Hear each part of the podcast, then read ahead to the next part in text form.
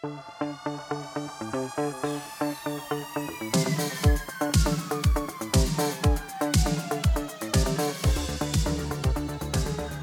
aí pessoal, sejam muito bem-vindos a mais um episódio do podcast Economista Sincero, você bem informado ou não. E no episódio de hoje falaremos sobre as atualizações da guerra entre o grupo terrorista Hamas e Israel. Nós abordaremos todas as novas informações do conflito que, economicamente falando, deve penalizar os países emergentes como o Brasil, além de toda a tragédia humanitária que está acontecendo lá.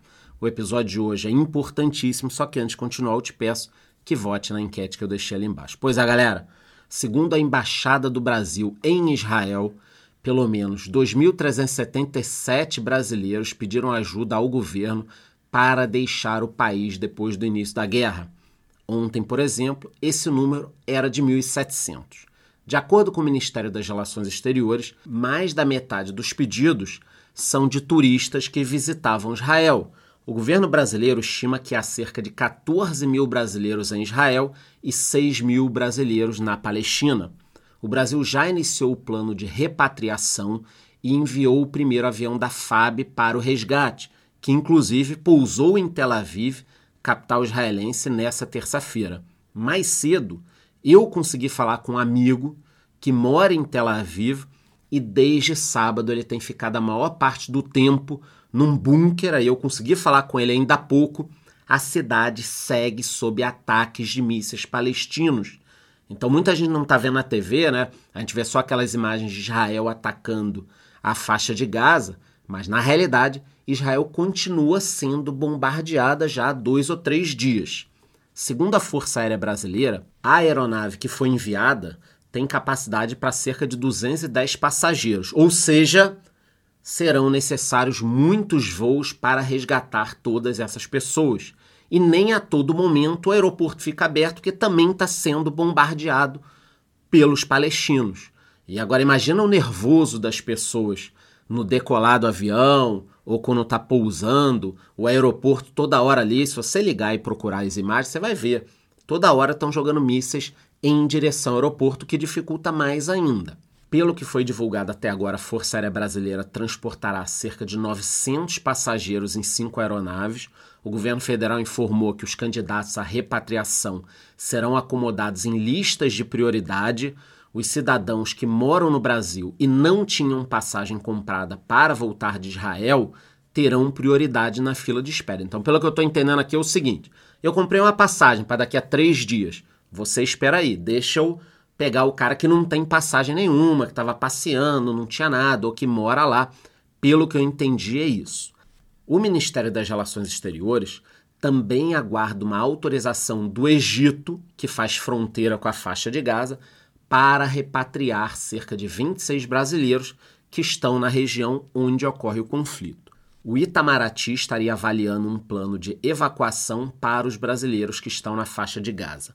A guerra entre Hamas e Israel chegou ao quarto dia e já deixou mais de 1.500 mortos, sendo que pelo menos dois são brasileiros. Infelizmente, um brasileiro foi encontrado ontem e uma brasileira encontrada hoje, ambos mortos e ambos jovens, uma tragédia para o Brasil. Ainda nessa segunda-feira, o grupo terrorista Hamas afirmou que estaria disposto a discutir uma trégua com Israel tendo alcançado os seus objetivos, objetivos bizarros, né? Depois de ter sido questionado se estariam dispostos a discutir um possível cessar-fogo, um dos integrantes do grupo disse a uma rede de notícias que estava aberto a algo desse tipo e a todos os diálogos políticos.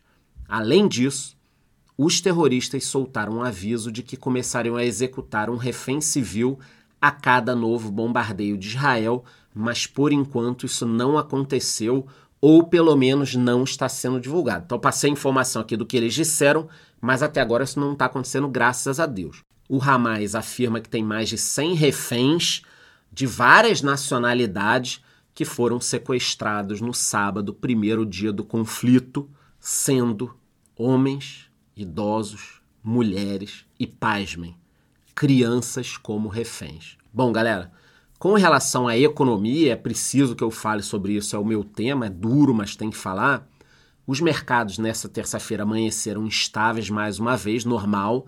A tendência, segundo alguns analistas, é de que essa instabilidade continue pelos próximos dias até que se entenda o que vai acontecer. No mínimo, até o final de semana não adianta tentar fazer nenhuma previsão. Inclusive, o petróleo agora está caindo na contramão do que muita gente acreditava que aconteceria.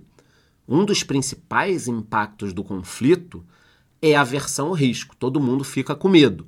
Especialistas avaliam que economias estáveis como a dos Estados Unidos, por exemplo, devem atrair investidores. Por conta disso, países emergentes como o Brasil devem ser penalizados.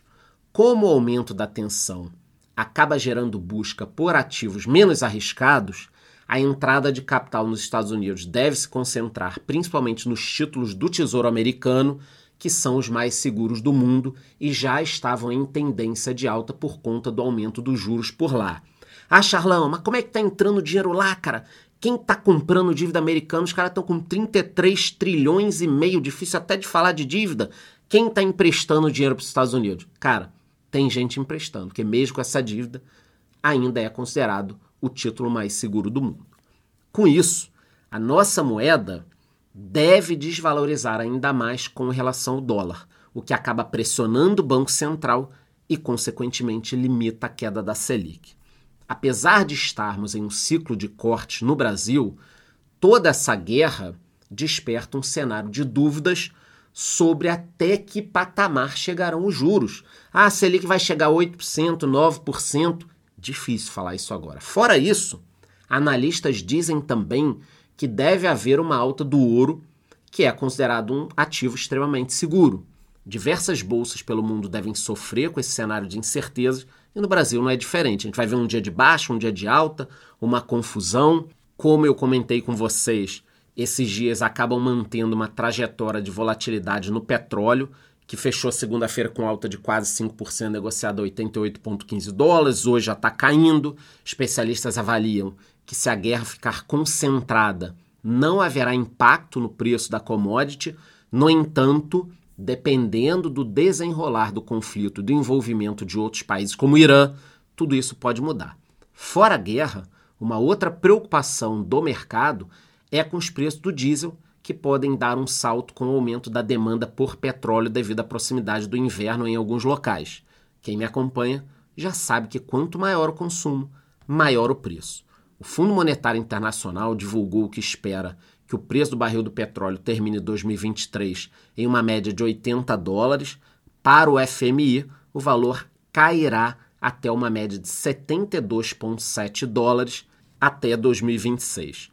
Pelo que foi divulgado pelo fundo, as restrições à oferta do petróleo, como o corte na produção da Arábia Saudita e da Rússia, têm segurado essa queda nos preços. Bom, então, infelizmente, eu tive que falar mais uma vez sobre guerra. Espero que amanhã isso termine ou hoje, o mais breve possível, essa tragédia humanitária. Falei também dos impactos econômicos, a minha função como economista, filtrar tudo o que está acontecendo e trazer as informações para vocês aqui. Qualquer novidade eu volto com mais informações. E antes de ir embora, eu te peço que vote na enquete que eu deixei ali embaixo e te vejo no próximo episódio.